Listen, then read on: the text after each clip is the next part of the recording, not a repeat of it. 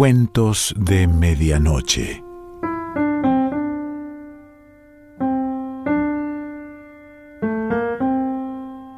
El cuento de hoy se titula La desvelada y pertenece a Martín Cohan.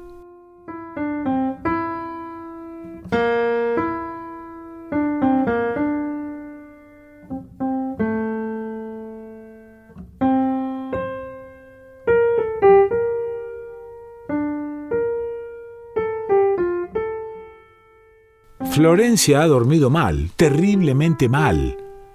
En verdad cabe decir que no durmió porque a ese sopor caliente de ojos cerrados para nada puede llamárselo dormir, de modo que la noche entera se le fue en ensayos vanos, de posturas siempre insatisfactorias, en el intento nunca logrado de calmarse, en la ambición frustrada de dormir, en el desvelo padecido e inexorable reinando igual que el verano.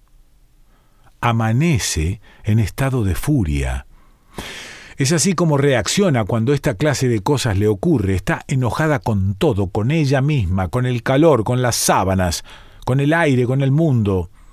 Y está enojada también con Osvaldo, hay que decirlo. En parte porque es la primera persona que tiene a su alcance, y la más propicia, por lo tanto, para rabiar y descargarse, y en parte porque él, en el mismo cuarto y entre las mismas sábanas, está, con el mismo calor y en el mismo verano, mientras ella sufría insomne, dormía perfectamente bien, relajado, feliz, roncando. Así empieza la mañana. A Florencia nada le viene bien y nada va a venirle bien. El pan lo encuentra húmedo, el café aguado, la manteca insípida.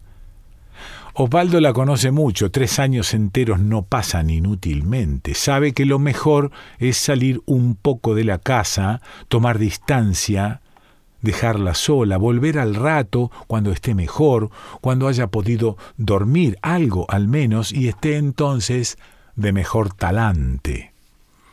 Es seguro que a la tarde va a dormir un poco la siesta. Una hora, hora y media, con eso le bastaría.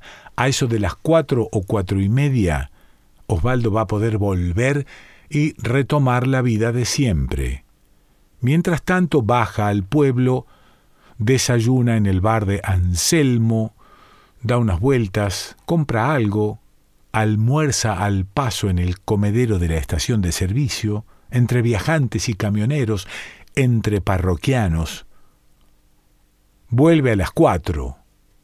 Florencia no duerme, ni tampoco durmió. La ve desde afuera sin que ella lo vea.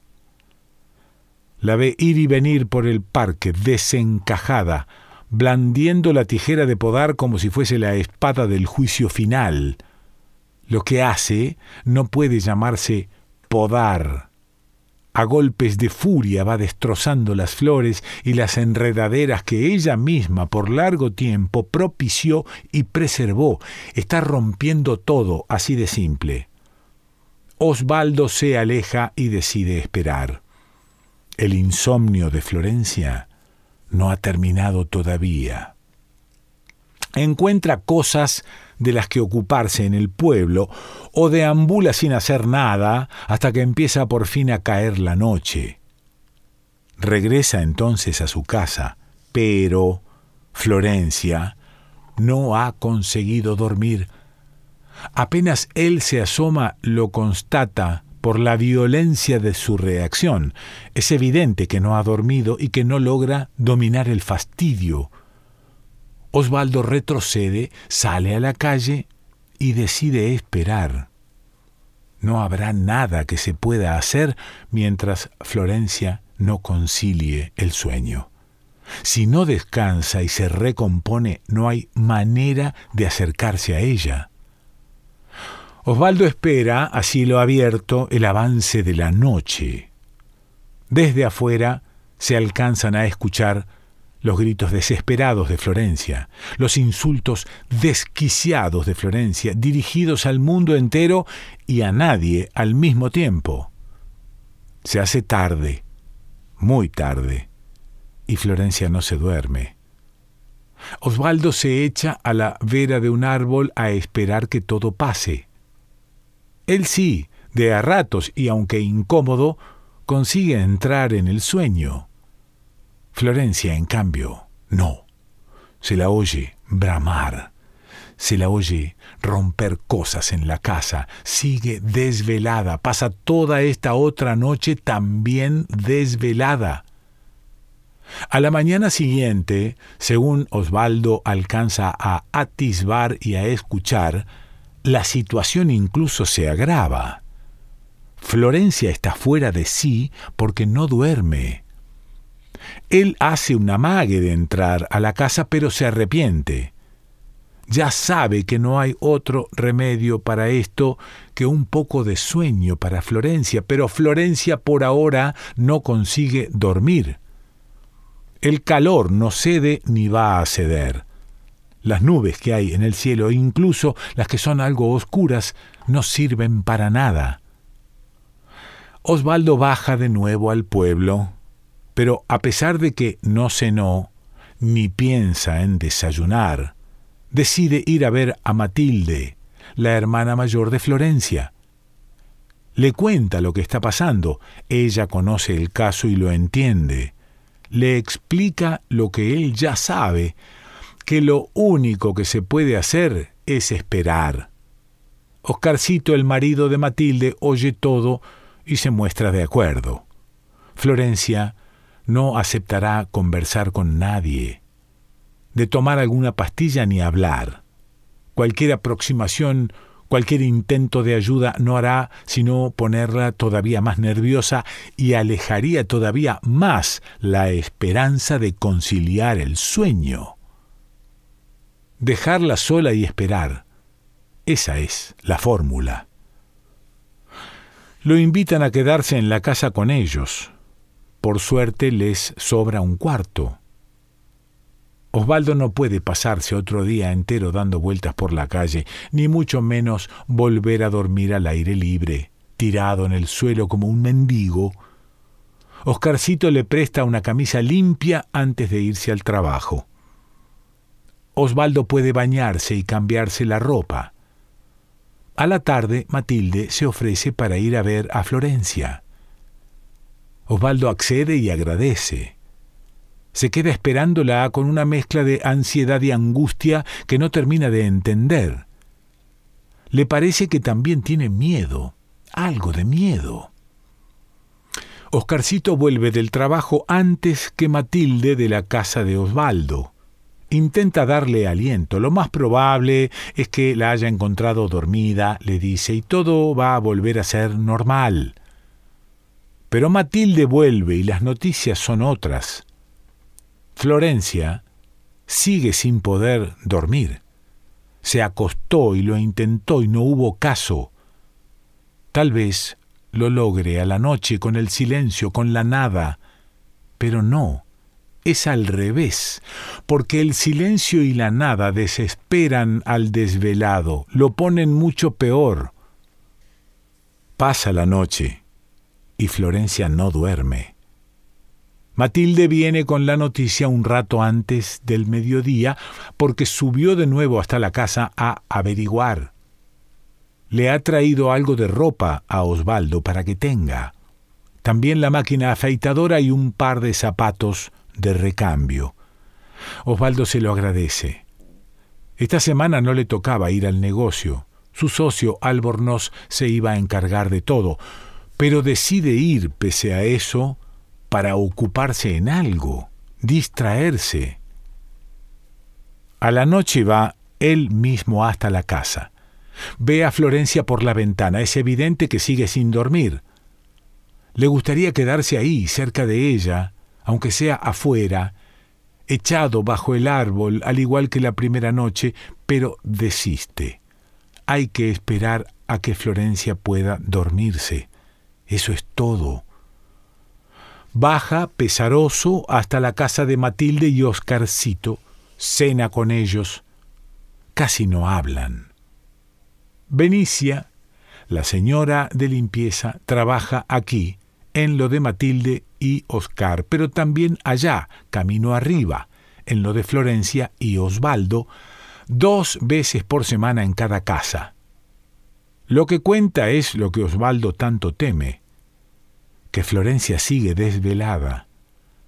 Han pasado ya varios días y el insomnio persiste. ¿Y cómo lo notó usted, Benicia? pregunta Osvaldo con un temblor de voz. Benicia dice que la notó tranquila. Eso sí, no duerme. Por nada del mundo duerme. Osvaldo decide que la tranquilidad habrá de ser sin dudas un preludio para el sueño. Ya calmada dormirá. Esa esperanza le da entusiasmo, pero pasan días, pasan más días, pasan demasiados días y Florencia no ha podido dormir. Matilde se lo ha dicho, Oscarcito se lo ha dicho, Benicia también se lo ha dicho, él mismo se acercó a espiar y la vio. Florencia sigue desvelada. El negocio que Osvaldo tiene con Albornoz es de venta de herramientas para el trabajo de campo. Pasa gente por ahí todos los días, conocidos en general, alguno cada tanto que no se sabe. La historia se la trae un conocido, el chico de los Mastrangelo.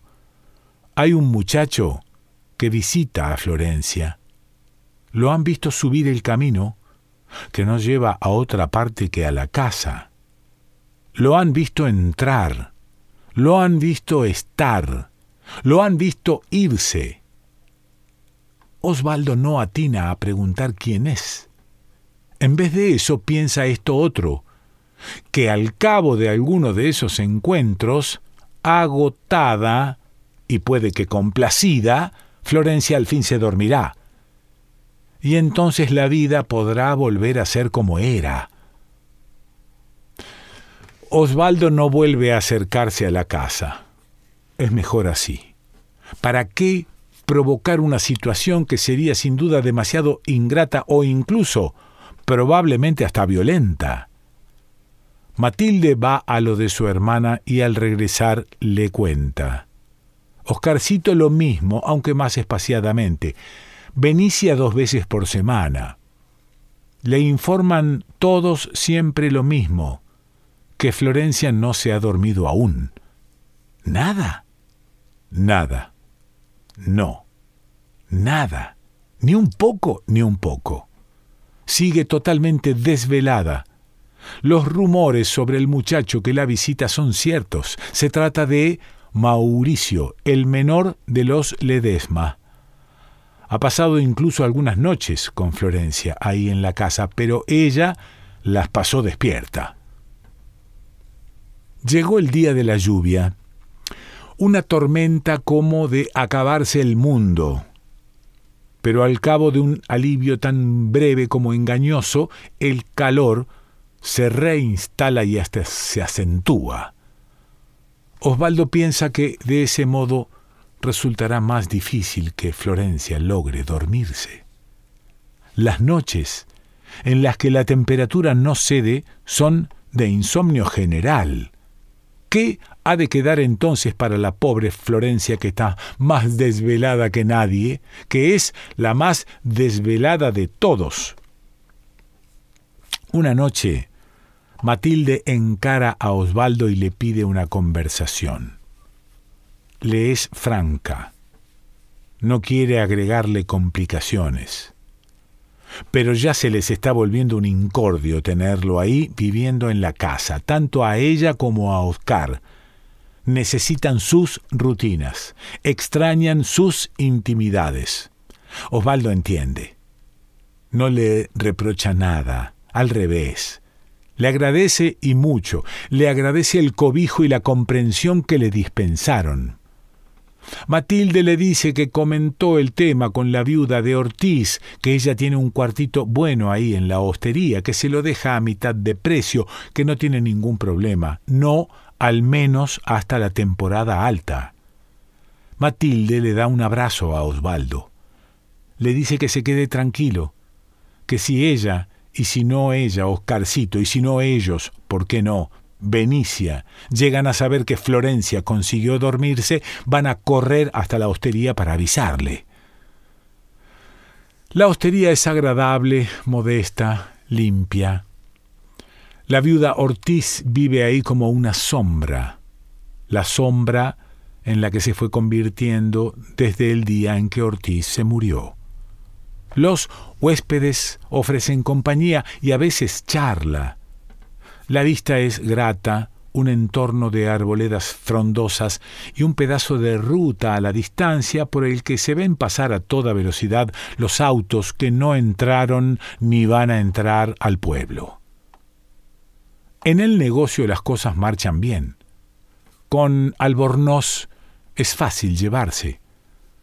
Osvaldo pasa ahí los mejores ratos del día. A veces consigue distraerse hasta tal punto que hasta llega a tener la impresión de que al concluir la jornada, después de bajar las persianas y de apagar las luces del local, va a volver a su casa con Florencia, a estar juntos como siempre. Y después se van a ir a dormir. Los dos, a dormir, a dormir los dos, como era siempre. La ilusión, por supuesto, se rompe porque no es a su casa a donde vuelve, sino a la hostería de la viuda de Ortiz. A quedarse sentado, mirando, mirando copas de árboles, mirando coches que pasan, a quedarse sentado esperando, esperando a que Florencia duerma. Una tarde de jueves, Benicia aparece en el negocio Señor Osvaldo, le dice al entrar. Osvaldo se alegra de verla. Señor Osvaldo, repite Benicia. Florencia está embarazada. Dice eso, se da vuelta y se va. Ni siquiera se ha despedido de él. Osvaldo se la queda mirando, la ve andar, la ve salir, la ve perderse al pasar la esquina. ¿Embarazada? piensa. De Mauricio, que duda cabe, el mejor de los Ledesma. De Mauricio, seguramente el muchacho con el que se acuesta. Osvaldo asiente, complacido, una y otra vez, puede que incluso hasta sonría. Los embarazos fatigan los cuerpos. Y además de los cuerpos, las mentes. Son meses de molicie y somnolencia son meses de cansancio extremo, de flojera y languidez. No hay desvelo que resista, no lo hay, es imposible. No hay modo de no dormirse a la larga. Es cuestión de tiempo no más. Es cuestión de esperar solamente. Martín Coan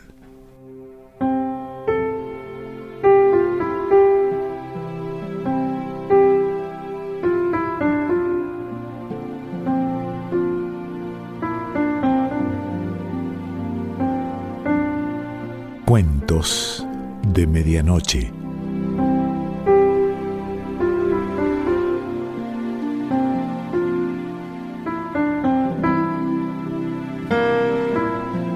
Selección Pancho Mondino. Idea y lectura Quique Pessoa.